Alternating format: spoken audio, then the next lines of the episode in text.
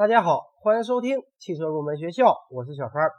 今天我们继续来聊汽车制动系的专题，主要来给大家介绍一下汽车上的 ABS。在介绍 ABS 之前，我们先来说一下汽车制动时的方向稳定性。所谓的方向稳定性，是指汽车在制动时不发生跑偏、侧滑以及失去转向能力的性能，或者说汽车在制动过程中维持。直线行驶或按预定弯道行驶的能力，比方说可以通过实验来检验汽车的方向稳定性。实验中规定一定宽度的实验通道，比方说1.5倍车宽或者3.7米，制动时方向稳定性合格的车辆，在实验过程中不允许产生不可控的效应，使车辆离开这条通道。汽车在制动时。自动向左或者向右偏驶称为自动跑偏，而在制动时，汽车的某一轴或者两个轴发生横向移动称为侧滑。最危险的情况是在高速制动时发生后轴侧滑，这时汽车常发生不规则的急剧回转运动而失去控制。跑偏和侧滑是有联系的，严重的跑偏有时会引起后轴侧滑。易于发生侧滑的汽车也有加剧跑偏的趋势，而前轮失去转向能力是指弯道制动时，汽车不再按原来的弯道行驶，而沿着弯道的切线方向驶出。当直线行驶制动时，虽然我们转动方向盘，但是汽车仍按直线方向行驶，这种现象就是前轮失去转向能力。汽车制动时跑偏可能的原因主要有两个。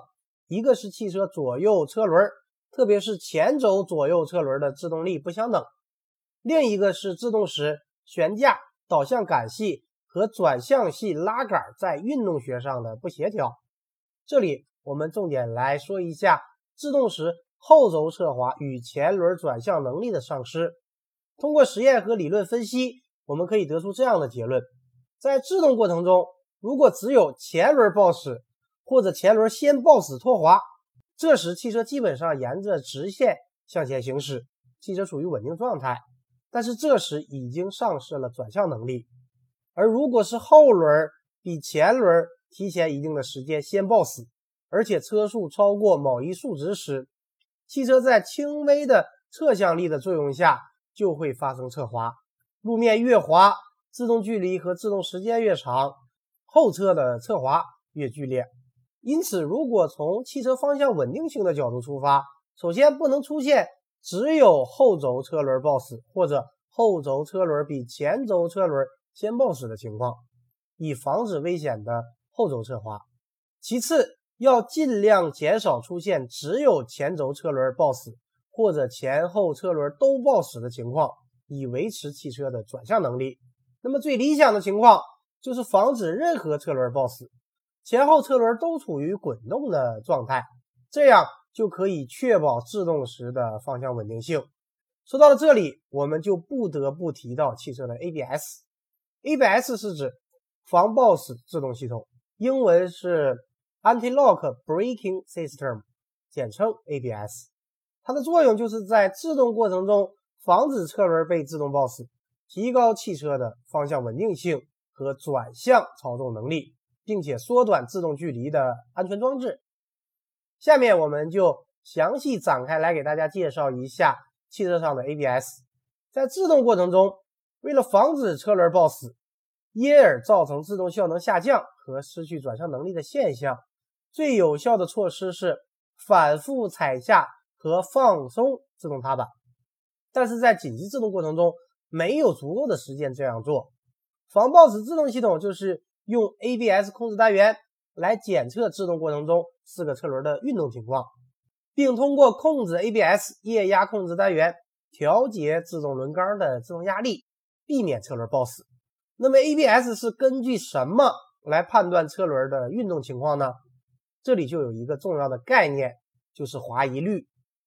车速与车轮滚动速度之差和车速的比值称为滑移率。当轮速和车速之差太大时，轮胎与路面之间就发生了滑移，就会产生滑动摩擦，而纵向附着力与滑移率不是成正比例的关系。当滑移率在百分之十到百分之三十之间时，制动效果处在最佳的水平上；超过百分之三十时，纵向附着力就逐步下降。因此，为了保持最佳制动效果，滑移率应保持在百分之十到百分之三十的范围内。与此同时，还必须保持高水平的横向附着力，以保持方向的稳定性。所以，ABS 防抱死制动系统应用百分之十到百分之三十的滑移率，使制动性能达到最佳，同时还尽可能保持高的横向附着力，以便使汽车保持方向的稳定性。下面。我们就具体来说一下汽车 ABS 的主要构造和原理。整体来讲，ABS 主要包括输入信号元件、电控单元 ECU 和输出执行元件组成。首先，我们来说一下输入信号元件。第一个重要的信号输入元件就是车轮转速传感器，它的作用是检测车轮的速度，并将速度信号输入 ABS 电控单元。目前用于 ABS 的车轮转速传感器主要有电磁式和霍尔式两种。我们先来说一下电磁式车轮转速传感器，它主要由永磁体、极轴和感应线圈等组成。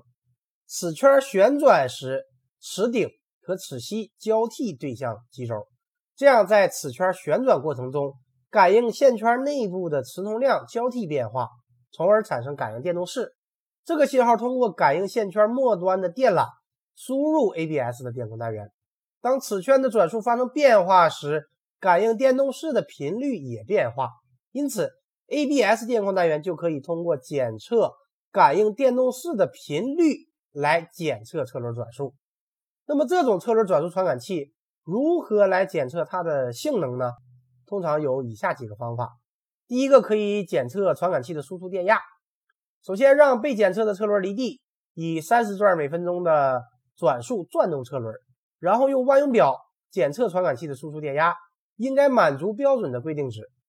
第二个方法可以检测传感器的电阻，用万用表测量传感器两个接线端子间的电阻值，这个值应该符合标准的规定值。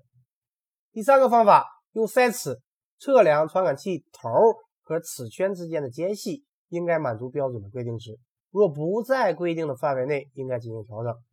这种传感器的优点就是结构简单、成本低，但是也具有很明显的缺点。由于它的输出信号的幅值随着转速的变化而变化，如果车速过慢，它的输出信号低于一伏，电控单元就无法检测。另外，它的响应频率不高，当转速过高时，传感器的频率响应跟不上。最后就是抗电磁波干扰能力差。好的，以上就是本期节目的全部内容。下一期节目我们继续来聊汽车制动系的专题，来给大家介绍一下另外一种车轮转速传感器，也就是霍尔式的车轮转速传感器以及减速度传感器。感谢大家收听今天的汽车入门学校，我们下期节目再会。